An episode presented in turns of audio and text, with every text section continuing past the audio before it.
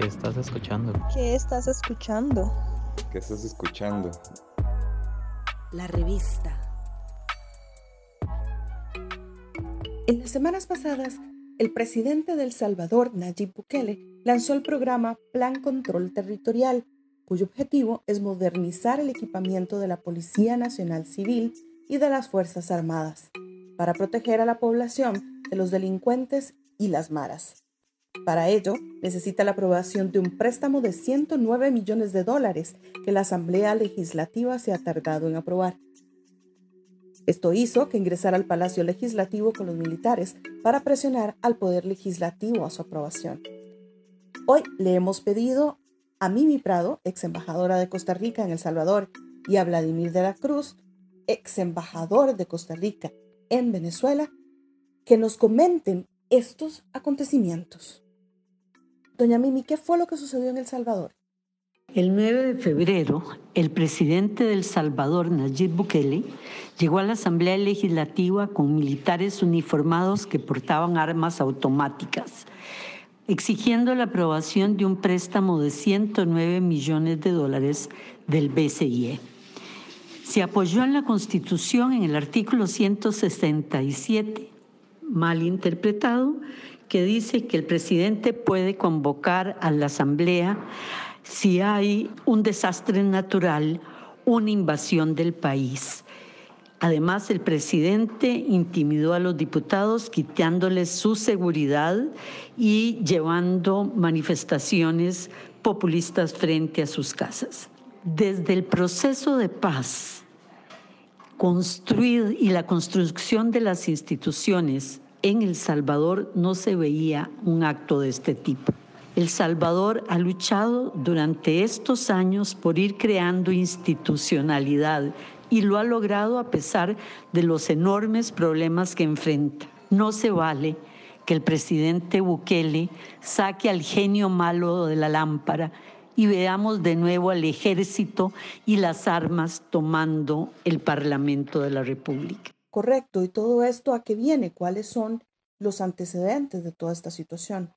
Tres expresidentes en la cárcel, en, bueno, uno en fuga, pero condenados, investigaciones en todos los partidos políticos por la Fiscalía, tanto en los partidos Arena, en Ghana como en el FMLN, poca credibilidad en los políticos, un presidente joven que tiene el 89, 90% de apoyo popular y que además no cuenta con diputados en la Asamblea Legislativa.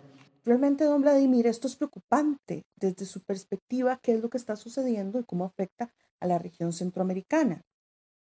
Lo sucedido en El Salvador, en el gobierno de Bukele, de interrumpir la actividad del poder legislativo es sin lugar e intervenirla militarmente con presencia de militares del ejército y de la policía salvadoreña es una afrenta al proceso democrático, a la representación política y popular, es un insulto a la institucionalidad democrática centroamericana.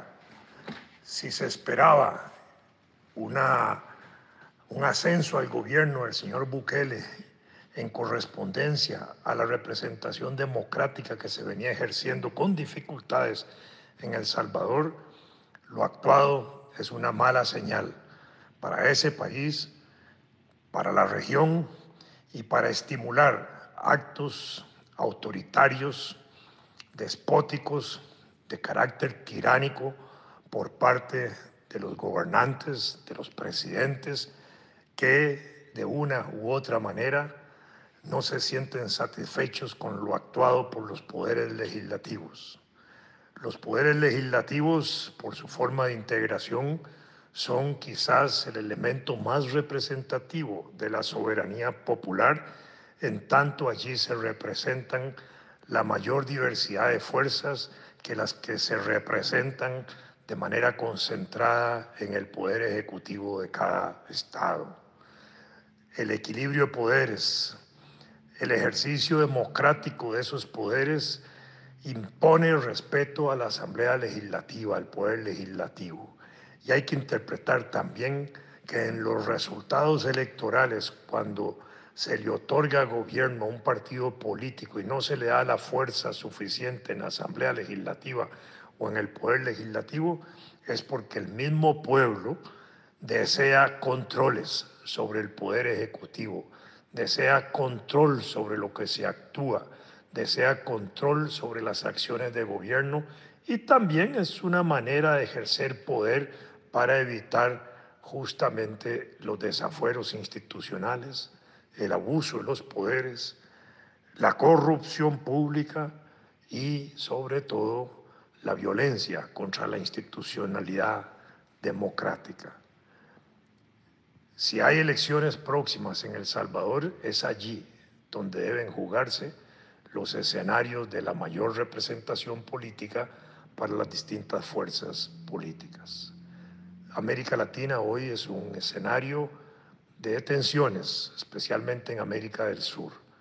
Y en América Central, donde teníamos, o en Centroamérica, donde teníamos una situación bastante estable, eh, lo de Bukele sencillamente ha alterado la situación centroamericana y hay que ponerle atención. Esto no es solo Salvador, es Centroamérica. Es el peligro de que tendencias de esa naturaleza se fortalezcan en Nicaragua o surjan en Honduras, un país también frágil en ese sentido. Guatemala y Costa Rica por ahora son la excepción, más Costa Rica. Aún así, siempre hay que defender la soberanía popular, la representación política en la forma que se expresa para el Poder Ejecutivo como para el Poder Legislativo. Ese es el escenario del juego democrático. Si se participa en elecciones, hay que aceptar los resultados de esas elecciones. Doña Mimi, ¿quién es Nayib Bukele? ¿De dónde salió? ¿Cuál es su motivación? Bukele es un fenómeno interesante, un muchacho joven que fue alcalde de Nuevo Cuscatlán, un municipio pequeño, como decir Belén, el que, y en el que hizo una labor impresionante.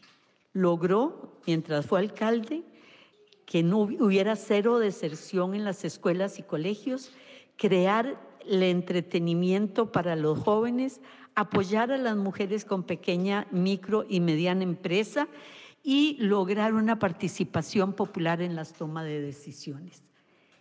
Bukele hacía un trabajo tan hermoso en Nuevo Cuscatlán que yo como embajadora de Costa Rica lo visité y tratamos de hermanar eh, municipalidades de Costa Rica con Nuevo Cuscatlán.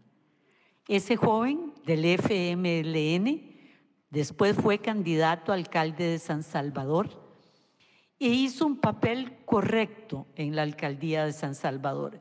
Para ello se apoyó en los grupos cristianos y ahí empieza el principio del fin de esta historia. ¿Por qué? Porque a veces vendemos el alma al diablo, aunque digamos que se le estamos vendiendo a Dios.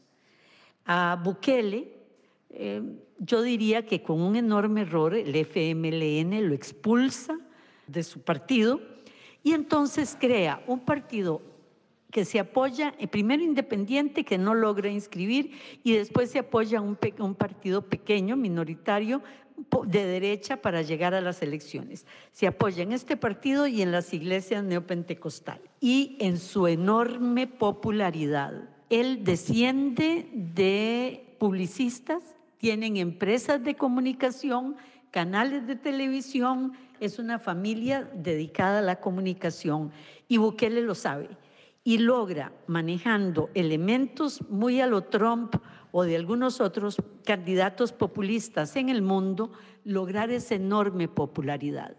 Y dice que va a hacer dos cosas, parar los crímenes y parar la corrupción. Y lo logra, logra parar los crímenes el lunes después de que tomara la Asamblea Legislativa, fue el primer día en que no hubo asesinatos en El Salvador. Logró bajar en un 60% los asesinatos. Y empieza a tener el apoyo del país porque siente que hace las cosas que los otros prometen, pero no logran hacer. Esa figura de Bukele tan importante ese muchacho joven que cierra el Congreso de Doha hace unos meses con un discurso del siglo XXI que empieza a ser considerado, como él dice, el presidente más cool que hay en el mundo, que logra una perfecta comunicación con sus eh, ciudadanos, le sucede lo que a algunos les pasa una vez que ejercen el poder se sube a un ladrillo y se marea. Desarrolla un narcisismo enfermizo y considera que nada tiene por qué detenerlo en su promesa de cambio en el país. Y se ve como el paladín de la justicia y el paladín del desarrollo llamado por Dios. Nunca olvidar que en la Asamblea Legislativa se sentó a orar dos minutos y después dijo, Dios me dijo que paciencia y retiró a, la gente y a las Fuerzas Armadas de la Asamblea. Suena casi a Republic Banana, pero El Salvador no es una Republic Banana, es un país serio que ha luchado contra las injusticias, que está tratando de crear una institucionalidad y que merece un buen camino. Ojalá Bukele haya aprendido de estas, aunque puede ser difícil, porque en el periódico El País lo vimos justificándose en su llamada a la insurrección. Y el, eh, el Salvador sí cuenta a pesar de un presidente con estas características, de una clase política con las características de corrupción de la que hablé antes, con un arma importante que fue la que sacó adelante esta crisis, que es la sala de lo constitucional. Los cuatro magníficos llaman a los magistrados de la sala que han impedido las enormes burlas a la institucionalidad, a la, corrupción o, como en este caso, a un abuso tan deleznable como el quisiera el joven presidente llamado a cambiar tantas cosas en El Salvador. Para más información, opiniones y notas de interés, búsquenos en nuestra página web larevista.cr, en Facebook como la revista CR, en Spotify busca nuestro podcast como la revista CR.